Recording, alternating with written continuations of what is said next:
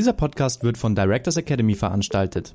Directors Academy ist das einzige digitale Portal zur Aus- und Fortbildung von Aufsichtsratsmitgliedern. Die didaktisch aufbereitete Online-Weiterbildung, die auch als Nachschlagewerk dient, ist in vier Versionen verfügbar. Für Kapitalgesellschaften, Familienunternehmen, Finanzinstitute oder für Unternehmen der öffentlichen Hand. Prägnante Lernvideos gewährleisten einen Überblick über alle relevanten Regularien und ermöglichen eine effiziente Qualifizierung und Wissensvermittlung im Selbststudium.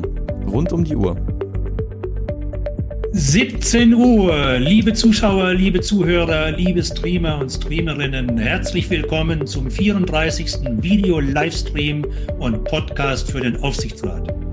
Dieses, mein Name ist Rudolf Ruther und ich begrüße Sie als Gastgeber und Moderator dieser 14-tägigen Video-Livestream-Podcast-Reihe, die jeden ersten und dritten Donnerstag im Monat um 17 Uhr live bei LinkedIn ausgestrahlt wird und anschließend als Video-Livestream auf LinkedIn und als Podcast auf Directors Academy jederzeit zur Verfügung steht. Heute haben wir unser Thema, was hält unsere Familie zusammen?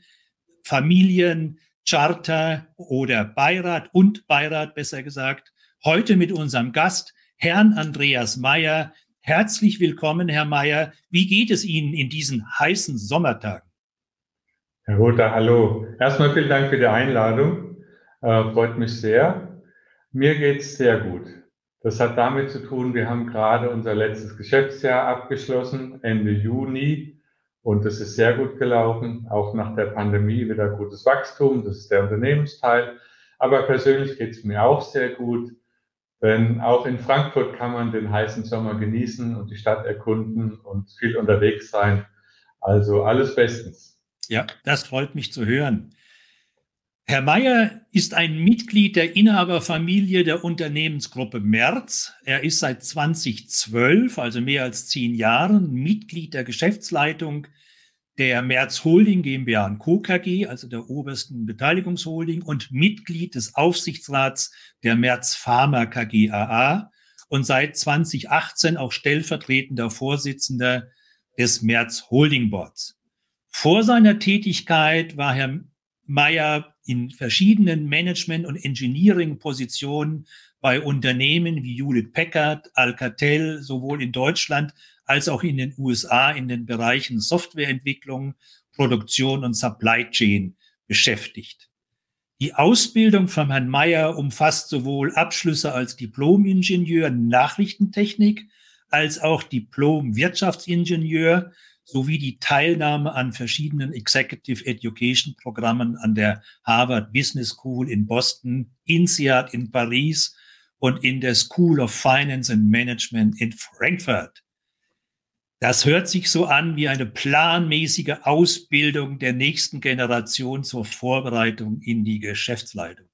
Herr Meyer lebt in Frankfurt. Ich freue mich außerordentlich heute, dass Sie bei uns sind weil sie sind ein absoluter hundertprozentiger Insider eines Familienunternehmens und haben dort sehr, sehr viel Erfahrung. Und ich freue mich, dass wir heute mit Ihnen uns äh, darüber das etwas bisschen beleuchten können. Seit Sommer 2020 hat die Märzgruppe eine neue Organisationsstruktur, so wie ich es verstanden habe. Herr Mayer, bitte beschreiben Sie uns doch mal in aller gebotenen Kürze, dieses seit 1908, also mehr als 100 Jahren erfolgreiche Unternehmen mit seinen tollen Produkten, die viele von uns seit langer Zeit wahrscheinlich auch nutzen. Also, Herr Mayer, versuchen Sie, wie immer das in, in Kürze geht, was ist die Märzgruppe und welche Produkte sollten wir kennen von Ihnen? Ja, sehr gerne. Ähm, Sie sagten ja schon, 1908 ist das Unternehmen gegründet worden von meinem äh, Urgroßvater Friedrich Merz, also er hat natürlich auch den Namen dann gegeben. Er war ähm, Pharmazeut und Chemiker, war sehr innovativ, war sehr kundenorientiert, war sehr marketingorientiert ähm, und hat sehr viele ähm, unternehmerische äh, Eigenschaften mitgebracht. Heute wird man wirklich als klassischen Startup-Gründer, äh, würde man ihn sehen. Äh, das Unternehmen hat sich entwickelt, äh, hat einen Pharma-Hintergrund, äh, äh gehabt und hatten immer noch. Es gab sicherlich auch andere äh, Zweige, die gegründet wurden, teilweise erfolgreich, teilweise weniger erfolgreich. Es gab zwei Weltkriege ähm, und es gab den großen Aufschwung eigentlich wirklich in den Wirtschaftswunderjahren, äh, wo dann auch tatsächlich die Produkte, die Sie angesprochen haben, äh, bekannt wurden.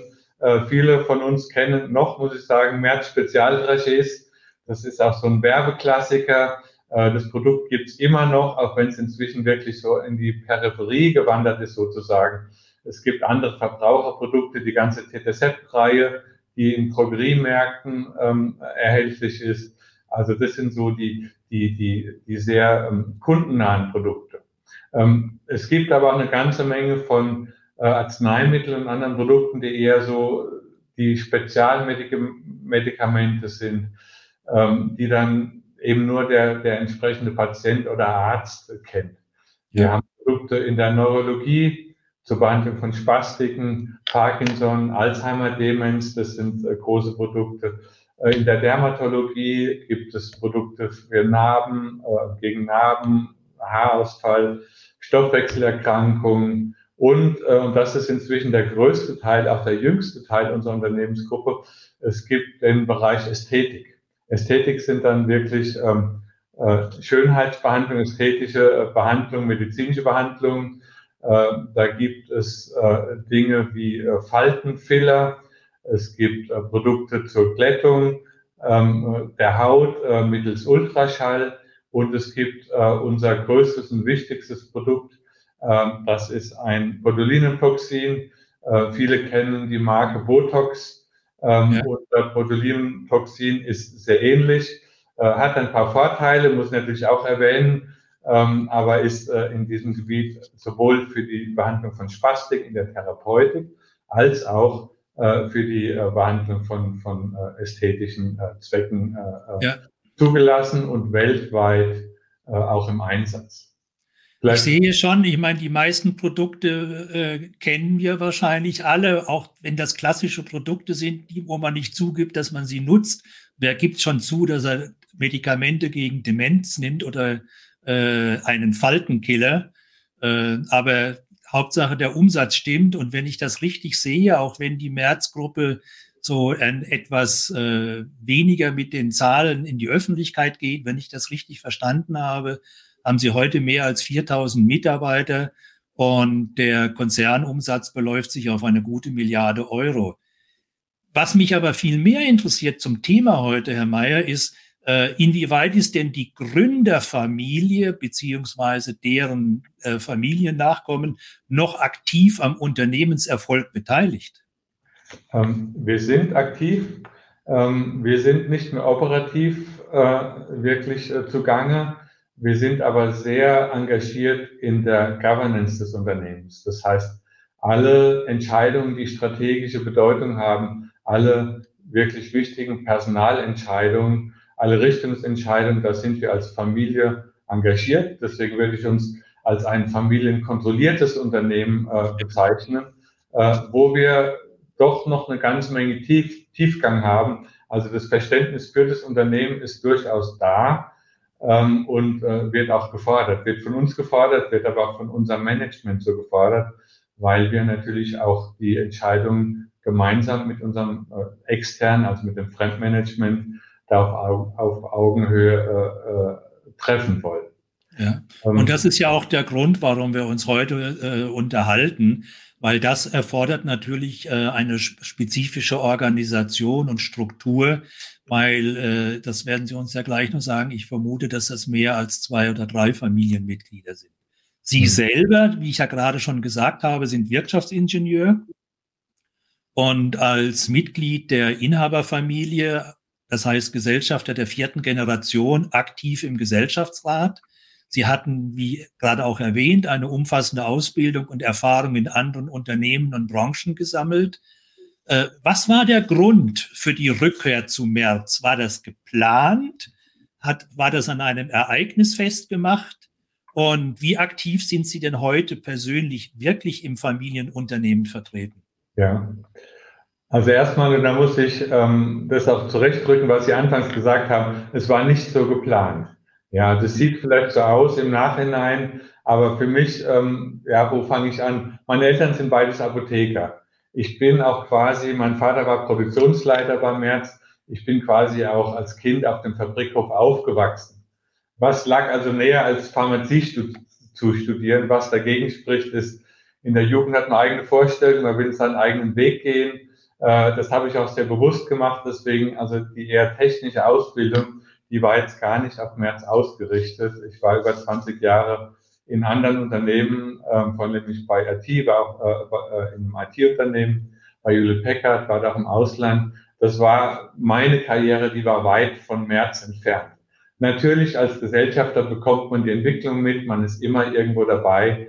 Es wird auch äh, viel drüber gesprochen. Ähm, aber es gab einen entscheidenden Punkt, ähm, der auch für mich äh, meine, meine Karriere dann verändert hat. Und zwar ähm, die, äh, das Unternehmen und auch die Familie wurde sehr lange von äh, meinem Onkel, äh, dem jetzt inzwischen verstorbenen äh, Dr. Hückmann, geführt und auch geprägt. Äh, allerdings gab es einen Einschnitt, er wurde krank. Wir mussten uns Gedanken machen, wie gestalten wir den Generationswechsel. Und äh, da kam der Punkt, wo ich gedacht habe, für mich, dann bin ich lieber äh, einer, der mitgestaltet und der sich aktiv ins Unternehmen einbringt, als einer, der dann nur von der Seitenlinie aus zuschaut.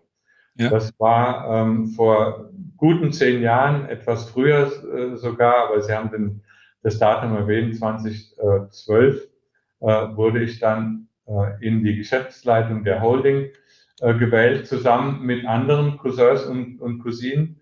Wir hatten also ein Konzept uns überlegt, wo wir gemeinsam alles das tun, was mein Onkel in einer sehr patriarchalischen Struktur bis dahin getan hatte. Das war absolut richtig damals, äh, bis dahin. Äh, er hat das Unternehmen durchaus erfolgreich gemacht. Er hat sich auch auf ähm, Rat und auch äh, externes Management gestützt. Aber unser Ansatz war eher, wir gehen da als Paket rein. Also es, wir waren drei Cousins und eine Cousine und wir haben ähm, die Arbeit und auch die Aufgaben unter uns geteilt. Ja. Unter uns vielleicht auch dazu äh, nochmal die Information, Sie hatten gefragt, als Gesellschafter, als wirklich aktive Gesellschafter, die Anteile haben, sind wir 19 Erwachsene und es gibt dann noch ein paar Kinder, die schon beteiligt sind. Ähm, wir werden äh, regelmäßig dann als Holding-Geschäftsführer gewählt und sind quasi dann die Schnittstelle zwischen mhm. Familien und Unternehmen, vermitteln in beide Richtungen, äh, versuchen die Familieninteressen im Unternehmen zu vertreten, aber auch die äh, Unternehmensentscheidung in der Familie äh, nachvollziehbar und äh, verständlich äh, zu machen. Ja. ja. und das werden wir jetzt im, im Weiteren äh, vertiefen und verfolgen, weil 19 äh, Familienmitglieder hört sich nicht viel an, aber mir reicht meine Familie, da sind es nur sieben. Und bis man da eine gemeinsame Entscheidung zu irgendeinem leichten Problem gefunden hat, äh, braucht das gelegentlich doch viel Zeit. Äh, liebe Zuschauer, liebe Zuhörer, Sie wissen, wir machen am Anfang immer so eine kleine Beteiligungsrunde für Sie. Normalerweise konzentrieren wir uns ja in äh, unserem Aufsichtsratstalk immer auf die Corporate Governance. Aber heute wollen wir uns konzentrieren auf die sogenannte Family Governance, Familien Governance im Unterschied beziehungsweise zum, im Zusammenspiel mit der Corporate Governance und der Executive äh, Governance. Und ich stelle Ihnen jetzt eine Frage für den Chat, die Sie wie immer mit möglichst nur einem Schlagwort beantworten. Dann zähle ich bis drei. Sie drücken auf den Sendknopf und wir sehen dann alle mit dem linken Auge in der Kommentarspalte äh, Ihre Antwort auf meine Frage, die da lautet, was ist aus Ihrer Sicht das Wichtigste, was eine Family Governance regeln sollte? Was ist das Wichtigste, was eine Family Governance regeln sollte? Drei, zwei, eins und auf den Sendknopf. So, und jetzt sind wir schon mitten in dem Thema, was hält unsere Familie zusammen, Family Charter und Beirat. Äh, wie gesagt, Merz ist seit über 100 Jahren sehr erfolgreich, also haben die nicht viel falsch gemacht. Äh, und Merz hat immer schon ein großes Augenmerk auf Corporate Governance gelegt, äh, was auch teilweise sehr atypisch ist für Familienunternehmen. Und äh, lieber Herr Mayer, ich würde jetzt gern mit Ihnen mal diese unterschiedlichen Einflussbereiche und Regelungen von März mal kurz diskutieren. Wir haben auf der einen Seite Familie, Schrägstrich Gesellschafter mit Gesellschafterrat, dann als weiteres Cluster Aufsichtsrat, Schrägstrich Beirat und natürlich äh, die Geschäftsführung als drittes Cluster. Und das alles eingebettet in eine Family Charter und Familienverfassung, nicht zu verwechseln mit der Familiensatzung und dem Gesellschaftsvertrag. Also fangen wir mal ganz einfach an, äh, lieber Herr Mayer.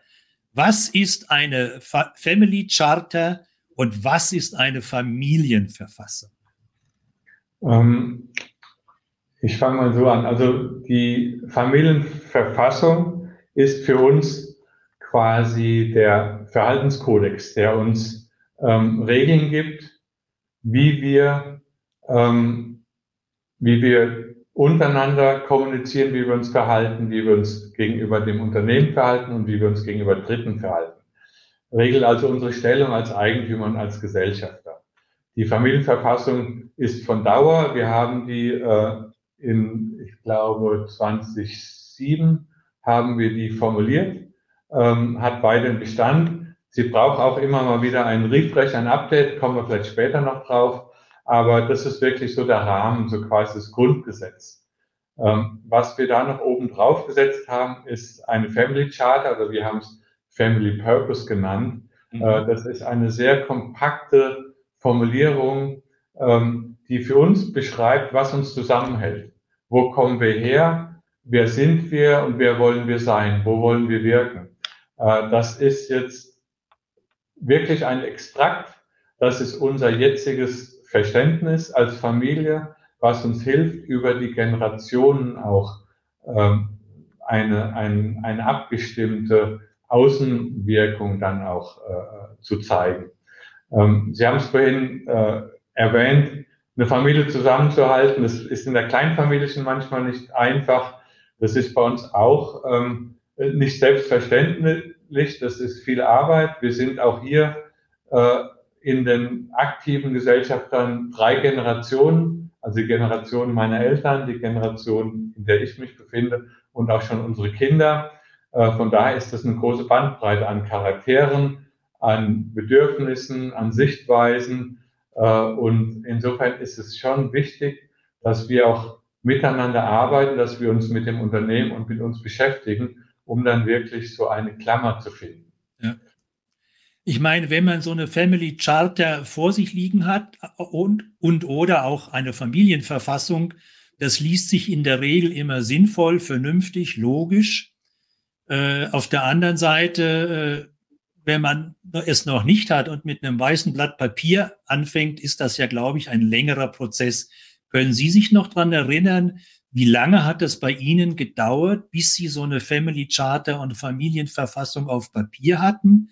Und äh, nicht nur, die, wie lange hat es gedauert, haben Sie sich da eventuell externe Hilfe dazu geholt? Ja. Ähm, also erstmal der Prozess ging über in der Summe die Zeitdauer grob eineinhalb Jahre.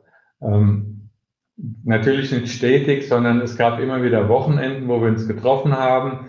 Ähm, was für uns ein guter Ansatz war, meine Generation, das heißt in dem Fall die vierte Generation, wir haben unter uns diese Verfassung ähm, erarbeitet. Wir hatten externe Hilfe. Damals war das Intes mit dem Professor Dr. Peter May, ist ja sicher einigen bekannt. Ähm, es war also ein geleiteter Prozess, aber mit sehr viel Dialog und Austausch. Und das Schöne war ähm, der Weg dorthin, denn wir haben viel diskutiert. Wir haben damit auch uns untereinander und uns selbst kennengelernt. Ähm, und das Zweite war natürlich das Resultat. Wir hatten dann einen Vorschlag für die Verfassung, den wir dann den Älteren vorgelegt haben, auch nochmal diskutiert haben. Es gab dann Zustimmung und, und diese Verfassung ist auch das Dokument, was den Gesellschaften, die jetzt neu in die, in das, in das, in den Familienverbund eintreten, was ihnen da überreicht wird und was dann auch äh, eben als diese dieses Grundgesetz dann äh, durchaus ernst zu nehmen ist. Aber wie gesagt, der Prozess war eine tolle Erfahrung, ähm, weil man durchaus sammelt, was versteht jeder unter dem Familienunternehmen und unter der Unternehmerfamilie. Aber äh, es hat auch viele Anhaltspunkte gegeben, was ist vielleicht eher Vergangenheit und sollte reformiert werden. Als Beispiel so dieses klassische Stammesdenken. Jeder vertritt seinen Stamm. Äh, das haben wir weitgehend aufgelöst, weil das für uns in unserer Generation schon gar keinen Sinn mehr gemacht hat. Ja, darf ich nachfragen, wie viele sogenannte Familienstämme äh, gibt es in der Märzfamilie? Also wir hatten zwei große Stämme, die Töchter, die beiden Töchter von Friedrich Merz. Und dann kann man schon anfangen, Unterstämme zu zählen. Das wären jetzt fünf. Ja, ja. Jetzt schon, das fächert sich so weit auf. Äh, und vor allen Dingen, wir sind jetzt keine riesige Familie.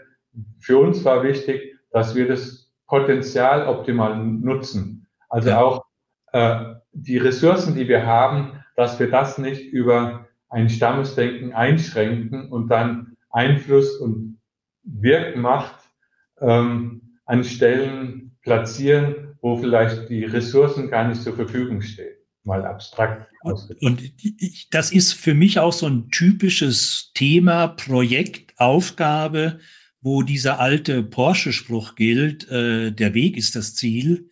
Äh, was hinter auf dem Papier steht, ist zwar das Ergebnis, aber wie Sie es schon beschrieben haben, der Prozess, die Kommunikation miteinander, das Ausräumen von Missverständnissen und, und, und, das ist, glaube ich, das Wertvolle, wenn es dann zum Schluss zu einer gemeinsamen Einigung kommt äh, und äh, dann auch alle sich darunter äh, verantwortlich fühlen. Noch eine technische Frage, die mich interessiert. Also da gibt's dann jetzt ein Stück Family Charter und ein Stück äh, Familienverfassung. Muss das dann jeder unterschreiben oder reicht das, wenn man das aushändigt? In dem Fall war es das Aushändigen. Ähm, was wir natürlich unterschreiben ist, es gibt ja zusätzlich zu den beschriebenen, äh, zu der Verfassung und zu, zu, dem, zu der Charta, ähm, gibt es natürlich Gesellschaftsverträge und Satzungen. Ja, ja, das ist klar. Ja. Und, und dieser Teil, der legale Teil, der ist natürlich verbindlich. Ja. Äh, das andere wird eher vermittelt über, über Diskussionen, über Erklären. Aber ja, das, das sind im Prinzip ja auch die Werte, die gelebten privaten Familienwerte beziehungsweise Unternehmenswerte. Und äh, Sie nennen das ja auch intern ja auch gar nicht Family Charter, sondern so habe ich es jetzt gerade verstanden, Family Purpose. Was mich da interessiert, Werte, sowohl Familien- als Unternehmenswerte, verändern sich ja im Zeitablauf und müssen vielleicht auch angepasst werden. Und äh, nicht umsonst konzentrieren wir uns ja heute alle, nicht nur Ihre äh, Märzgruppe, auf den sogenannten Purpose. Äh, was haben Sie so erfahren? Was sind Ihre bisherigen Erfahrungswerte? Wie oft muss man den Purpose im Grundsätzlichen adjustieren oder sind das nur Feineinheiten? Fein, äh, im Zeitablauf? Es war durchaus mehr als eine Feinjustierung. Ähm, und man muss ja auch sagen, das ist jetzt kein starres Gerüst, was von Anfang so klar war. Wir hatten die, die Verfassung, wir haben dann über Inhaberstrategien gesprochen. Ähm, wir haben die Inhaberstrategie nach einigen Jahren jetzt nochmal neu angeschaut das war ein spannender Prozess vor zwei Jahren. Wir haben es dann Inhaberstrategie 2.0 gen, äh, genannt ja. und haben auf dem Weg dann auch die Erkenntnis gewonnen, dass wir Dinge verändern müssen, dass mhm. Dinge dazugekommen sind. Und zwei schöne Beispiele dazu ähm, sind äh, das Thema Nachhaltigkeit. Ähm, 2008 oder 2009 haben wir uns noch sehr wenig Gedanken über Nachhaltigkeit gemacht. Ich glaube, das ging uns allen so oder den meisten ja. so. Ähm, inzwischen, und das kam auch vornehmlich durch die jüngere Generation, ist es ein Bedürfnis da, dass wir unseren Beitrag leisten, auch zur Nachhaltigkeit. Und alles, was unter ESG äh, fällt, ähm, äh, haben wir jetzt in unsere, in unseren Purpose auch reingeschrieben. Wir haben uns auch eine eigene Nachhaltigkeitscharter gegeben, die wir auch ins Unternehmen dann reingespielt haben. Also das war ein Teil, der war grundlegend neu und ein anderer Teil, den wir ähm, noch dazu, den wir stärker betont haben, war das Thema ähm, der äh, Gemeinnützigkeit. Also wo wollen wir auch neben dem unternehmerischen Kernthema äh, uns äh, gemeinnützig betätigen. Ja. Daraus ist dann auch äh, äh, eine Stiftung entstanden. Das war auch ein schönes zusätzliches Element. Aber was auch wichtig ist, in der Beschäftigung ist uns auch allen klar geworden, das unternehmerische äh, Element, ähm, die, die Bewirtschaftung unserer, unseres Familienunternehmens ist weiterhin das Kernthema. Also wir sind jetzt kein, äh, äh wir sind jetzt kein Wohlfahrtsunternehmen. Sie äh, wollen äh, nicht in die Philanthropie ab. Wir wollen nicht nur philanthropisch wirken, auch, ja. aber nicht nur. Und da ist die richtige Balance wichtig. Und das, glaube ich, sind zwei Beispiele. Das war, da hat sich einfach auch in unserem Denken äh, vieles verändert und das haben wir jetzt auch wirklich äh, in eine Form gebracht über äh, den Purpose, über die Nachhaltigkeitscharta und wir werden es wieder tun. Sie haben vielleicht vor äh, 14 Tagen gelesen das Interview von der Frau Nicole Leibinger-Kammüller von Trumpf, die ja grundsätzlich immer interessante Interviews macht. Und in diesem Interview waren der Hauptpunkt, das war auch der Aufhänger, äh, dass Trumpf hier in der Nähe von Stuttgart im Hauptsitz in Ditzingen äh, knappe 400 Millionen investieren will für den weiteren Ausbau äh, Detailthemen. Äh, obwohl es teurer ist als im Ausland, aber Standort Deutschland etc. Das war die eine super Nachricht. Aber was gut passte, ist die zweite, die nur so am Rande auch von der äh, von den Medien aufgegriffen worden ist, dass sie gesagt hat, dass im Herbst diesen Jahres äh, wieder Familiensitzung ist bei Trumpf. Die haben ja das gleiche Thema und haben die gleiche Family Governance oder eine ähnliche Family Governance wahrscheinlich wie diskutiert wird und speziell über den Punkt, und das war in dem Interview namentlich genannt, dass Trump vor circa sechs, sieben Jahren entschieden hat, nicht in die Rüstungsindustrie zu liefern.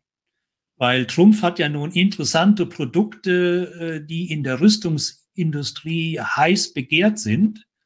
Und äh, Trumpf wird wahrscheinlich, so war das formuliert, ein bisschen weich, aber war so formuliert, dass im Herbst, wenn die Familie zusammenkommt, über diesen Punkt explizit diskutiert wird, weil wir wissen ja alle warum, äh, Ukraine etc. etc. Und äh, deswegen ja, den Purpose muss man von Zeit und von Zeit zu Zeit anschauen, adjustieren. Und äh, das sind zwei gute Beispiele, die Sie gegeben haben, Herr Mayer. Lassen Sie uns mal zu dem nächsten kommen, also ein bisschen näher ran an die Corporate Governance, Rücken vom Familienunternehmen. Wir haben die Family Charter, da im Wesentlichen äh, der Purpose dargestellt ist, die Familienverfassung, wie sie letztlich innerhalb der heterogenen Familie, aber homogene äh, Entscheidungen treffen im Sinne der Family Charter. Jetzt haben Sie noch die Familiensatzung und den Gesellschaftsvertrag. Der Gesellschaftsvertrag ist klar, den braucht jedes Unternehmen, weil das steht im Gesetz. Aber was regelt denn die Familiensatzung der März-Familie? Also es sind eher Haltungsfragen, würde ich sagen. Also es ist das Thema, wie, wie halten wir die Balance zwischen den Bedürfnissen des Unternehmens, den Bedürfnissen von uns als Familie und auch von uns als Einzelne. Ähm, das ist ein wichtiger Punkt. Es sind natürlich auch Werte definiert. Ähm, aber es gibt auch, man muss sagen, diese Familienverfassung gibt natürlich auch Freiheiten, wie wir uns dann organisieren und wie wir dann die Governance, um die es ja auch in diesem Gespräch äh, geht, wie wir das strukturieren. Ja, in, insofern, äh, diese Sachen sind dann eher auf der Satzungsebene äh, festgelegt, äh, aber es gibt immer wieder den, die Möglichkeit zurückzuspringen, was wollten wir eigentlich? Das Thema Unabhängigkeit, wie unabhängig wollen wir sein als, als ja. Familienunternehmen, ist eins, da kann man sich immer wieder einlesen. Wie weit wollen wir uns wirklich ähm, auch auf den operativen Ebenen äh, äh bewegen? Also es gibt eine ganze Menge von Anhaltspunkten. Ähm, mit denen wir aber dann in der Realität uns auch wieder äh, an, an das annähern müssen, wie wir das dann wirklich leben und umsetzen. Ja, und das ist, glaube ich, für uns der wichtige Teil. Also fairerweise muss man sagen, wir, wir lesen jetzt nicht alle drei Monate gemeinsam die Familienverfassung durch, äh, sondern wir versuchen das zu internalisieren ähm, an bestimmten Events und dann äh, ist es eher ein Nachschlagewerk. Wichtig ja. ist, was leben wir in der Praxis? Ja. Ja, und äh, es ist auch wichtig, denke ich, äh, wenn man neue Familienmitglieder oder äh, zu erwarten neue Familienmitglieder hat, das ist ja in der Regel durch Heirat der Fall, äh, dass man solche Personen auch mal relativ einfach, kompakt äh, an diese Thematik heranführt. Auf der anderen Seite, diese Regelungen fallen ja nicht vom, vom Himmel. Hatten wir ja auch gerade schon gesagt, wie lange das zeitlich dauert und welche Abstimmungsprozesse äh, dafür notwendig sind. Und interessant ist ja in solchen Abstimmungsprozessen, äh, gibt es ja nicht nur einzelne Akteure, sondern es gibt ja einzelne Akteure mit unterschiedlichen Verantwortlichkeiten und Rollen. Und äh, da wird es ja schwierig, auch dieses unterschiedliche Rollenverständnis der einzelnen Betroffenen von vornherein klar zu adressieren. Äh, spreche ich jetzt als äh, Mitglied der Geschäftsführung, also als, als Mitglied des Beirates oder Mitglied als äh, Familie, wenn ich in Personalunion bin. Lassen Sie uns mal versuchen, aus Ihrer Sicht wie würden Sie denn die einzelnen Rollen charakterisieren? Was sind die Aufgaben und Verantwortlichen?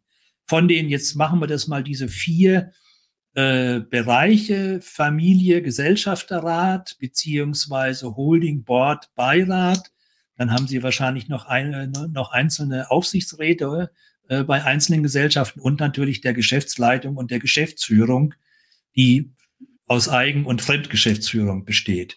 Ich sehe da schon aus dem Augenwinkel, da kommen, kommen wir nachher dazu, zu dieser interessanten Frage, wie integrieren wir den Fremdgeschäftsführer in die Familien- und Unternehmenswerte? Aber fangen wir mal an. Wie würden Sie die einzelnen Rollen kurz charakterisieren von, fangen wir an, Familienmitglieder und Gesellschafterratsmitglieder? Okay. Also wir haben das durchaus in einem Schichtenmodell aufgebaut, was ja wahrscheinlich naheliegend ist. Also die Familie als Eigentümer ähm, haben natürlich äh, die oberste Verantwortung und natürlich auch das Mitspracherecht, ähm, die Entscheidungsmacht für, großen, für alle großen Entscheidungen. Ähm, dazu muss man natürlich auch das richtige Verständnis entwickeln und deswegen ist dann diese Schicht, ähm, wie ich vorhin beschrieben habe, die, die Geschäftsführung unserer Familienholding ist dann der Vermittler ähm, die dann Dinge zusammenfasst, erklärt, äh, heranführt, äh, um große Entscheidungen auch kompetent treffen zu können, weil nicht alle in der Familie sind Betriebswerte oder Pharmazeuten oder was auch immer. Und äh, dennoch äh, ist die Familie der oberste Souverän. Ja. Ähm, deswegen ist dieses Holding-Wort als Schnitt, Entschuldigung, deswegen sind wir als Holding-Geschäftsführer äh, da die wichtige äh, Schnittstelle. Wir haben da auch, und, und, und das sind wir als, als Familienmitglieder, wir haben aber schon auf dieser Ebene auch ähm, externe Unterstützung. Wir haben einen Beirat. Und dieser Beirat unterstützt uns ähm, in den unternehmensstrategischen Fragen, aber auch in den, in den Fragen der Family Governance. Und dieser Beirat ist auch zugänglich für alle unsere Familienmitglieder, äh, denn das ist so der externe Referenzpunkt. Ähm, kann ja auch sein, dass wir als Familiengeschäftsführer mal auf dem Holzweg sind. Und dann ist der Beirat durchaus das Korrektiv. Wir diskutieren sehr intensiv, wir hören auch da genau zu und jedes Familienmitglied hat auch das Recht, den Beirat anzurufen. Also von daher ist, ist, ist der Beirat ein wichtiger Unterstützer ähm, für alle äh, größeren Dinge. Das sind, jetzt komme ich zu der nächsten Schicht. Die nächste Schicht äh, ist eher die, wo es um Unternehmensthemen geht. Ähm, wie äh, balancieren wir unser Unternehmensportfolio aus?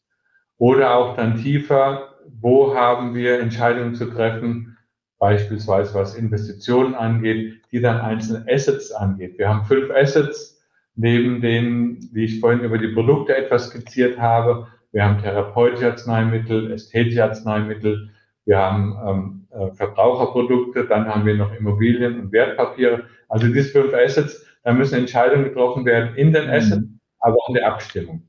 Das ist ein, ein gemeinsames Gremium aus uns drei Familiengeschäftsführern und unseren operativen Geschäftsführern und einem externen äh, Mitglied nochmal. Also da werden wirklich die unternehmensrelevanten Entscheidungen getroffen oder vorbereitet, wenn es dann an die Gesellschafter weitergeht nach oben. Ja. Es gibt auch Aufsichtsräte, wobei man sagen muss, die Aufsichtsräte sind irgendwo eingebettet in unser Holding Board. Äh, es gibt formale äh, ähm, Regularien, die wir natürlich einhalten, aber die großen Diskussionen passieren in dem Holding Board. Und dann gibt es eben Geschäftsführer für die einzelnen Assets, die dann operativ die volle Verantwortung haben. Das ist die Struktur, die wir uns seit 2020 gegeben haben. Ähm, warum haben wir die Struktur geändert? Wir waren vorher eher so ein Konglomerat. Da war sehr viel, ähm, waren sehr viel Querverbindungen und auch Quersubventionen dabei. Wir wollten mehr Transparenz, Sichtbarkeit und Eigenverantwortung.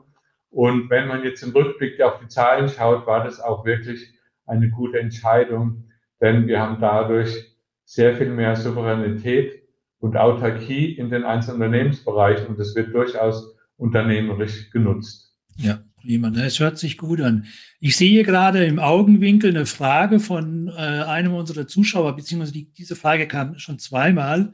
Äh, und das erinnert mich an den Aufsichtsratstalk letzt, letztes Jahr mit Astrid Hamker von der Piepenbrock-Familie, äh, die sagte, dass gelegentlich kann die Familie das größte Risiko sein für ein Familienunternehmen. Äh, das aber nur als Anekdote. Die Frage, die hier kommt aus dem Zuschauerraum, ja, Familiencharter, Familienverfassung, alles prima, haben wir alles gut verstanden, ist sinnvoll. Haben Sie denn auch die Sanktionen geregelt. Also wenn ein Familienmitglied gegen Charter beziehungsweise Familienverfassung äh, äh, verstößt? Ähm, ja, also Sanktionen sind geregelt, aber dann, jetzt komme ich wieder zu, dem, zu der legalen Ebene in Gesellschaftsverträgen.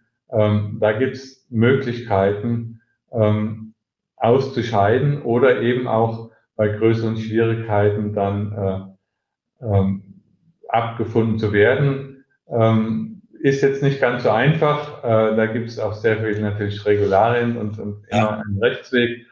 Ähm, ähm, Sanktionen in der Familie, da ist es so, ähm, wir entscheiden aufgrund von unseren Eigentumsanteilen. Und äh, Insofern gibt es auch manchmal Mehrheitsentscheidungen, die dann eben nur von der Mehrheit getragen werden. Ja. Wir haben jetzt keine Basisdemokratie und wir haben, ich schaue auch äh, in, äh, mit einem Auge auf, den, auf die Kommentare, äh, die Frage, so viele Schichten, äh, können wir schnelle Entscheidungen treffen. Äh, jede Schicht hat natürlich auch ihren Verantwortungsbereich.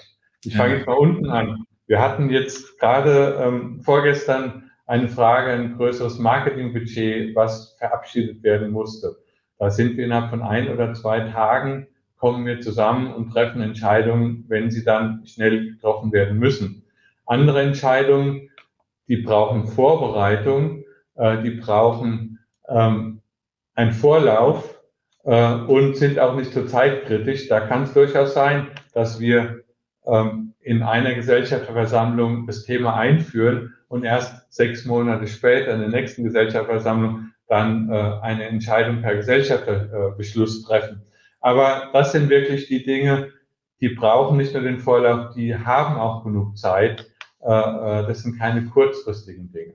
Also ich glaube, wir haben über diese verschiedenen Ebenen äh, durchaus die Möglichkeit, zeitnah zu entscheiden und haben trotzdem auch die externe Sicht, die uns sehr wichtig ist, wir wollen nicht im eigenen Saft schmoren und nur äh, uns in unserem eigenen Terrain bewegen. Deswegen ist auch ja. Diese, diese Ja, ich glaube, das ist ganz wichtig, egal, egal wie viel Schichten und wie komplexe oder einfache äh, Strukturen man hat, die Entscheidungsagilität, die muss immer gegeben sein, äh, weil sonst hilft das ja nicht im, im, im äh, Tagesalltag.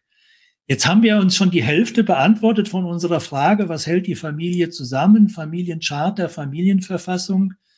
Äh, ich würde gerne mal das Thema Beirat noch mal ein bisschen beleuchten. Rosalie Schweizer Tochter von äh, Herrn Oetker und ehemalige Beiratsvorsitzende der Oetker-Gruppe, hat mir mal gesagt, äh, Zitat Anfang, für mich war die Funktion im Beirat eines Familienunternehmens immer eine Brückenfunktion zwischen Unternehmen und Familie. Und sie spricht jetzt von Fremdpersönlichkeiten als Mitglied in einem Familienunternehmen Beirat. Und äh, deswegen würde ich das gerne nochmal vertiefen wollen mit Ihnen, Herr Mayer. Wie wichtig sind Ihnen diese Fremdpersonen im Beirat, also nicht Familienmitglieder? Äh, und haben Sie die, diese Fremdbeiratsmitglieder seinerzeit auch konsultiert in der Erstellung der Familiencharta und der Familienverfassung? Ja, also ähm, um mit der letzten Frage anzufangen, die ist einfach zu beantworten. Ähm, wir haben die Familienverfassung unter, also mit Hilfestellung von Peter May ähm, ja. gemacht. Peter May ist unser Beiratsvorsitzender. War er damals noch nicht, aber er hat sich auf diese Position hinbewegt. Also da, da gibt es einen, einen engen Schulterschluss zwischen dem, was er auch als natürlich Experte, was Family Governance angeht, ähm, äh, im Allgemeinen und uns äh, in, in der spezifischen äh, Erarbeitung hat er uns da extrem gut geholfen. Auch jetzt die Inhaberstrategie, die ich erwähnt habe, die erst erst zwei Jahre alt ist, also die, die letzte Version, da hat der Beirat sehr intensiv auch mitdiskutiert oder drauf geguckt. Äh, ich sehe ihn durchaus da als regulativ. Ähm, wir wollen auch, und vielleicht kommen wir nochmal drauf, unsere Beiräte sind durchaus keine Ja-Sager, ähm, sondern äh, da hat jeder seine eigene Perspektive und das verlangen wir auch, das fordern wir auch. Und äh, die Beiräte wurden auch nach einer gewissen Systematik ausgesucht, also ein Familienunternehmensberater, ein Familienunternehmer, äh, ein, eine eher ähm, akademisch geprägte ähm, äh, äh Dame noch dabei. Ähm, die sind durchaus divers auch aufgestellt und wir diskutieren auch sehr, sehr äh, kontrovers manchmal, natürlich mit dem Ziel dann äh, äh ein, ein Kompromiss oder eine Gemeinsamkeit zu finden. Schaffen wir auch. Und zu Ihrem Punkt, ähm, der Beirat als Brücke zwischen Familienunternehmen und Unternehmen ist tatsächlich so, denn der Beirat hat einerseits Zugang zu den Gesellschaftern und vice versa. Also die Gesellschafter können auch den Beirat direkt ansprechen. Ähm, und der Beirat ist auch in unseren Gesellschafterversammlungen dabei, unterstützend und kommentierend. Und gleichzeitig ist der Beirat auch informiert, was jetzt die großen Unternehmensentscheidungen angeht. Das ist kein operativer Beirat, aber ähm, wenn wir über Portfolio reden, über die Balance zwischen unseren Assets, dann ist es äh, ist, ist der Beirat natürlich auch mit informiert. Ja.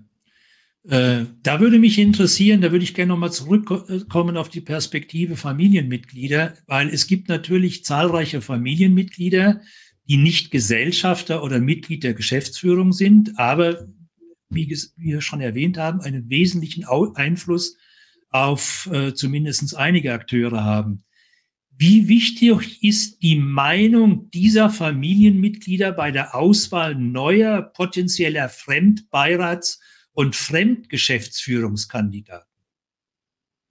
Ähm, da gehe ich jetzt einfach mal ein Stück zurück. Wie wurden die letzten Beiratspositionen besetzt? Ähm, es gibt eine, ich sag mal, ein Screening, eine, eine, eine, eine Vorauswahl, einen Vorschlag von einem oder mehreren äh, dieser, dieser Beiratskandidaten dann. Es kommt jetzt nicht allzu oft vor, ähm, aber ähm, die Vorauswahl wird getroffen von uns als Familien Holding-Geschäftsführer. Aber wir haben auch sehr stark darauf geachtet, dass die Familie ein Mitspracherecht hat. Ähm, und wir hatten dann durchaus auch ähm, die Kandidaten, also unsere, unsere, unsere Shortlist, äh, da hat die Familie nicht als Ganzes, sondern wir haben da quasi einen Unterausschuss gebildet, der sich dann äh, die drei Kandidaten der Shortlist angeschaut hat und da auch äh, mitdiskutiert hat. Weil einerseits ist es, gibt es die sachliche Komponente, aber andererseits muss auch die Chemie stimmen.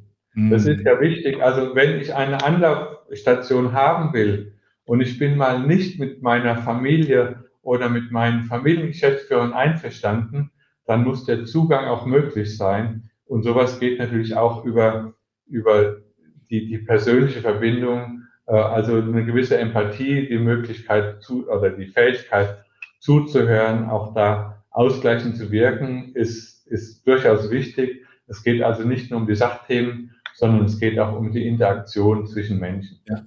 Ja, und das ist natürlich Chemie, wie Sie sagen, äh, Empathie, Sympathie. Und das ist im Prinzip alles äh, einzelne Elemente, die zu einer Vertrauensbasis führen. Weil nur wenn ich Vertrauen habe, kann ich auch diese Brückenfunktion als Beiratsmitglied wahrnehmen, sowohl nach oben zur Familie als auch nach unten zur Geschäftsführung. Äh, lassen Sie uns mal auf einen, dieses Thema Fremdmanagement nochmal zurückkommen. Sie, engagieren Sie engagieren sich ja stark in der neu gegründeten Stewardship-Gesellschaft. Einer der Gründer, der Herr Dr. Konitzki, hat ja bereits in unserem zweiten Aufsichtsratstalk im Februar letzten Jahres die Stewardship-Gesellschaft und den neuen Kodex der Executive Governance vorgestellt. Dieser sogenannte Kodex der Unternehmensleitung von Familien- und Stiftungsunternehmen steht neben dem schon seit langem existierenden allgemeinen Kodex für Familienunternehmen, Klammer auf, ich glaube, der kommt im Wesentlichen von Peter May, der ihn erfunden hat. Äh, deswegen muss ich das fragen, Herr, äh, Herr Mayer, gibt es zu all dem, was Sie jetzt aufgeführt haben, in der Märzgruppe auch noch einen Kodex für Familienunternehmen? Oder sagen Sie, das braucht es eigentlich nicht, weil wir haben ja das gerade alles aufgeführt, da brauchen wir das zusätzlich nicht noch auch. Ja, also da bin ich bei Ihrer zweiten Antwort. Wir haben eine ganze Menge beschrieben. Sehr formal, teilweise auch sehr, sehr ausladend. Äh, Nochmal ein Kodex. Also wir gucken da rein. Deswegen, ich finde es wieder, also wir haben natürlich den Kodex. Den sehen Sie jetzt nicht, weil das ausgeblendet ist. Das ist der Familienunternehmenskodex und auch den, äh, den, den für externes Management er ist noch nicht so schön gebunden. Das ist jetzt noch die Print-Version aus dem, aus dem Internet. Ähm, wir gucken da rein, wir vergleichen das, aber ich glaube, was ich vorhin gesagt habe, es kommt darauf an, wie wir das leben. Man kann das als Checkliste nutzen, tun wir auch von Zeit zu Zeit. Wir haben den Vorteil, wir haben über unseren Beirat gesprochen, ähm, äh, nicht nur der äh, Konitzki, sondern auch äh, in, als ein Gründungsmitglied, glaube ich, der Stewardship-Gesellschaft ist die äh, Frau äh, äh, Claudia Leinkühler. Richtig, und die ist ja Mitglied bei Ihnen im Beirat. Im Beirat. Also von daher ähm, kriegen wir die Informationen aus erster Hand und es wird auch drauf geguckt. Ähm, wir müssen, man muss aber auch sagen, das ist mir auch wichtig, jedes Familienunternehmen aus meiner Sicht muss seinen eigenen Weg finden. Wir Absolut. haben sehr spezifische Kontexte. Historie, ähm, die Unternehmensstruktur, die Persönlichkeiten, ähm, da alles über einen Kamm scheren zu wollen, ist äh, problematisch. Äh, aber als Checkliste finde ich beide äh, Kodizes sehr, sehr nützlich und sehr hilfreich. Ja. Und, äh, by the way, ähm, das diesjährige Jahrestreffen der Stewardship-Gesellschaft findet beim März statt. Also wir sind ja. da gerne Gastgeber und freuen uns da auch auf einen guten Austausch, weil da werden diese Themen ja automatisch zur Sprache kommen. Da wird auch unser Fremdgeschäftsführer, unser CEO, der, der Philipp Burchardt, wird da sein, wird sprechen und es wird sicher auch ein spannender Austausch.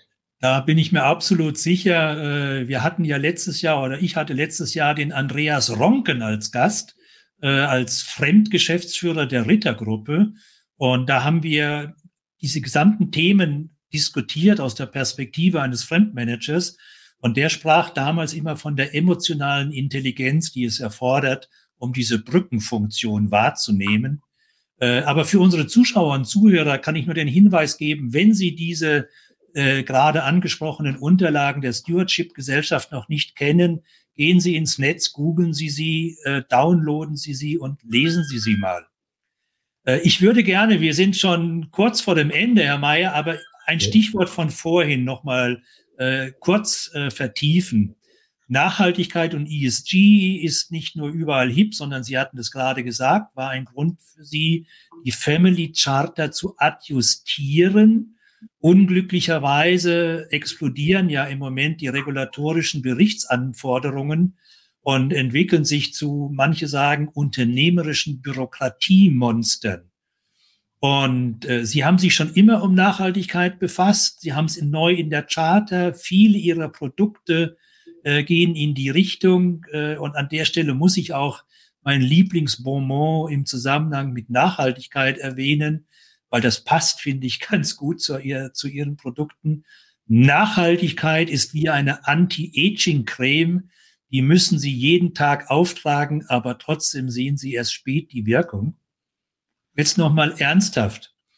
Äh, können Sie uns ein, zwei praktische Beispiele geben, was denn die Nachhaltigkeit heute bei März für einen Stellenwert hat? Und die zweite Frage, was halten Sie persönlich von diesen neuen, umfangreichen regulatorischen Berichtspflichten? Ja, Herr Ruther, ich bin sehr dankbar, dass Sie die Frage zweigeteilt haben, weil meine Antwort ist auch zweigeteilt natürlich. Also Nachhaltigkeit ist uns wichtig. Ich habe vorhin erwähnt, da kommt einiges top-down aus unserer Nachhaltigkeitscharta.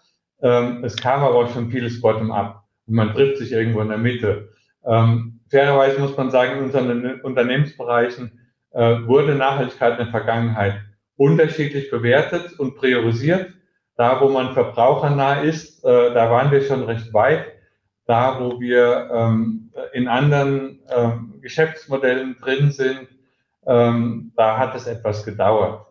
Ähm, aber inzwischen sind wir an einem Punkt, dass wir sagen, wir wollen in der ganzen Gruppe Nachhaltigkeit äh, einheitlich managen. Deswegen wird auch ein konsolidiertes, eine konsolidierte Nachhaltigkeitsstrategie zusammengeführt auf der Gruppenebene, wo jedes Asset seinen eigenen Beitrag leistet.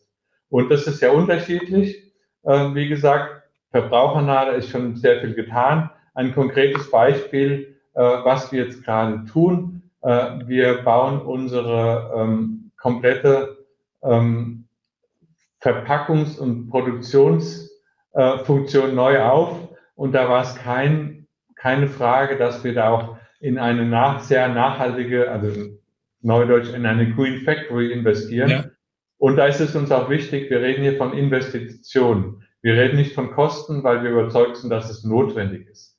Und wir machen die Dinge, die wir für richtig halten. Die tun wir einfach.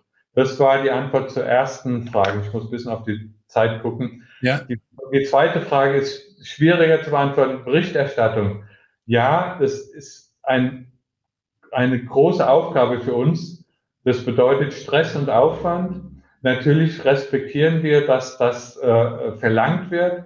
Ich habe auch Verständnis dafür, dass der Finanzmarkt zukünftig da ein Auge drauf hat, ähm, dass die Politik darauf drängt. Ähm, unter uns für das Wohlergehen unseres Unternehmens hätte es es nicht in diesem Umfang gebraucht. Aber da sind uns, da sind wir natürlich konform mit dem, was es an Auflagen gibt ähm, und bemühen uns. Ja, und demzufolge werden Sie es wahrscheinlich machen, wie viele andere Familienunternehmen auch. Sie werden die Mindestberichtserfordernisse erfüllen und alles andere mal gut sein lassen, weil, wie Sie sagen, die Berichtspflicht ändert eigentlich nichts äh, an seinem eigenen Verhalten. Und wenn das in Ordnung ist, ist ja prima. Mit Blick also auf die. Wir haben, wir haben unseren intrinsischen Ehrgeiz, in der Nachhaltigkeit wirklich große Schritte nach vorne zu machen. Das ist immer besser, der intrinsische äh, Ehrgeiz als der extrinsische. Lassen Sie uns aber nochmal zu diesem Familiencharter-Thema zurückkommen. Wir haben jetzt gelernt, das ist elementar und wichtig für den Zusammenhalt des Familienunternehmens, weil sie wollen ja noch mindestens weitere 100 Jahre existieren. Äh, jetzt gibt es aber doch das eine oder andere Familienunternehmen noch, was noch keine Charter hat. Und jetzt würde ich gerne äh, von Ihnen die zwei wichtigsten Argumente in Kurzform hören, die sie einem Familienunternehmen gegenüber im Gespräch nutzen, um ihn davon zu überzeugen. Jetzt hoffe ich nicht, dass ich Sie da äh, überfordere mit dieser Frage, weil das ist alles nicht so einfach. Aber äh, Herr Mayer, was sind die zwei wichtigsten Vorteile einer Family Charter? Warum sollte das ein Familienunternehmer machen? wenn er es noch nicht hat? Okay, Punkt eins, äh, eine kleine Wiederholung. Der Weg ist das Ziel. Der Prozess, über mehrere Generationen eine Leinwand, eine Abstimmung zu erreichen, über verschiedene Charaktere, über die ganze Vielseitigkeit, war ein Einigungsprozess, der uns sehr gut getan hat, der sehr gesund war. Ähm, und vor allen Dingen, dass wir das gemeinsam gemacht haben, dass es ein aktiver Prozess war und nicht einer überlegt sich was und legt es den anderen zur Unterschrift vor. Das war sehr gesund. Und das zweite ist der Output selbst, weil man dann einfach die Referenz hat und sich darauf besinnen kann, auch im Übergang für die nächsten Generationen äh, darüber diskutieren zu können oder durchaus damit die Aufforderung zu verbinden, lass uns nochmal drüber nachdenken, ist das noch zeitgemäß oder äh, gibt es Dinge, die uns inzwischen wichtiger erscheinen oder weniger wichtig erscheinen. Äh, also das sollte schon nicht täglich, aber äh, in bestimmten Abständen ein Lebensdokument sein. Und deswegen ist es auch ein Instrument, um sich gemeinsam abzustimmen. Ja. Das erinnert auch so ein bisschen daran, mal die Frau Bagel-Tra, äh, Familie, Gesellschaft, der Aufsichtsratsvorsitzende von Haniel, hat mal seinerzeit auf all diese Fragen, die ja eine ähnliche äh, Family Governance auch haben, äh, mal geantwortet, was denn der Oberpurpose äh, von der Haniel, äh, nicht Quatsch, von der Henkel-Gruppe ist. Und dann sagte sie auf einen Satz ganz kurz, das Unternehmen muss schneller wachsen als die Familie. Dann ist immer alles zufrieden. Äh, dass das im Einzelnen ein bisschen schwierig ist, kann ich mir gut vorstellen. Wir sind kurz vorm Ende, Herr Mayer, und äh, deswegen würde ich Sie gerne äh, zu dem berühmten Schlussstatement äh, befragen. Äh, wir haben jetzt so viele interessante Anregungen von Ihnen gehört und sehr, sehr viele Unterlagen, und das muss man sich sicher nochmal, wenn man bisher noch nicht so vertraut ist damit, das sich nochmal nachhören und nachlesen äh, in den unterschiedlichen äh, Homepages von März und wo man überall diese Unterlagen findet. Aber was würden Sie uns für einen knackigen Schlusssatz mitgeben fürs Wochenende, wo wir uns am Wochenende nochmal, äh, wenn wir diesen Satz hören und uns erinnern, an unser Gespräch von, von heute erinnern? Was geben Sie unseren Zuschauern und Zuhörern mit? Okay. Ähm, also das spreche jetzt sehr persönlich von mir der Einsatz in einem Familienunternehmen und für ein Familienunternehmen ist eine sehr herausfordernde, aber sehr erfüllende Aufgabe. Es ist eine tolle Aufgabe. Es macht so viel Freude, äh, zu sehen, wie wir als Familie hinter einem Unternehmen stehen und wo auch dann was Gutes bei rauskommt. Ähm, das ist das Persönliche und ich glaube, wir sind alle ein bisschen stolz auch drauf, dass wir ähm, als Familienunternehmen auch einen Beitrag leisten, ähm, für diese Wirtschaftsform, die in Deutschland so wichtig ist und die immer wieder angegriffen wird, äh, die immer mal wieder in Frage gestellt äh, wird. Aber äh, ich finde, da entstehen tolle Sachen aus eigener Kraft, aus eigener Initiative. Man kann sich ausleben. Und ich kenne selbst das Leben in einem Großunternehmen.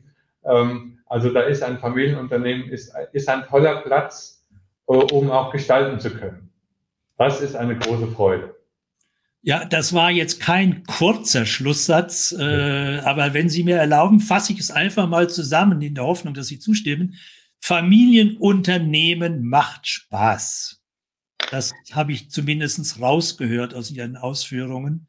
Und äh, eine, der Halbsatz von Ihnen gerade, ja, äh, ich glaube, nur dumme Leute schimpfen auf die deutschen Familienunternehmen weil äh, der wesentliche Teil der deutschen Wirtschaft wird von mittelständischen Familienunternehmen geprägt.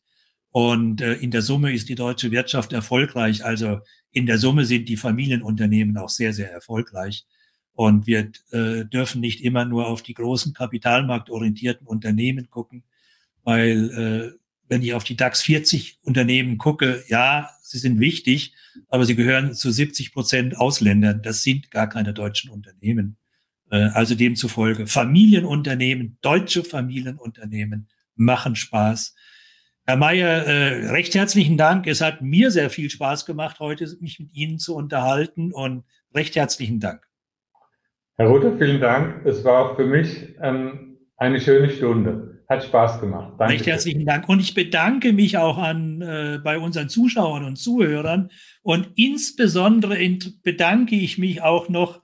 Äh, ich habe gesehen, äh, Frau Dr. Dania Hückmann hat sich auch äh, eingewählt und hat auch fleißig mitkommentiert. Also ich sehe, die Familie hält auch bei solchen Dingen doch zusammen. Finde ich ganz toll. Ja, Recht herzlichen Dank an, an nur Daniel, danke, danke für deine Unterstützung. Da haben wir sehr gut parallel gearbeitet. Ich habe immer mit einem Auge mitgelesen. Äh, vielen Dank auch an unsere Zuschauer und Zuhörer. Und äh, wie gesagt, äh, zusätzliches Lesefutter. Schauen Sie auf die Homepage der Märzgruppe, schauen Sie bei Directors Academy, aber Sie können auch auf meine Homepage gucken, da finden Sie sehr viel zum Thema Familienunternehmen. Und äh, denken Sie daran, auch diesen Podcast kann man im Nachhinein äh, nochmal sich anhören oder anschauen. Bleiben Sie alle gesund und zuversichtlich. In zwei Wochen geht's weiter. Am ersten Donnerstag im August, am 3. August zur gleichen Zeit um 17 Uhr habe ich Frau Konstanze Buchheim als Gast. Da reden wir über Aufsichtsgremien, dürfen keine Komfortzonen sein, Besetzung und Arbeit mit Aufsichtsräten. Vielen Dank, schönen Abend. Tschüss.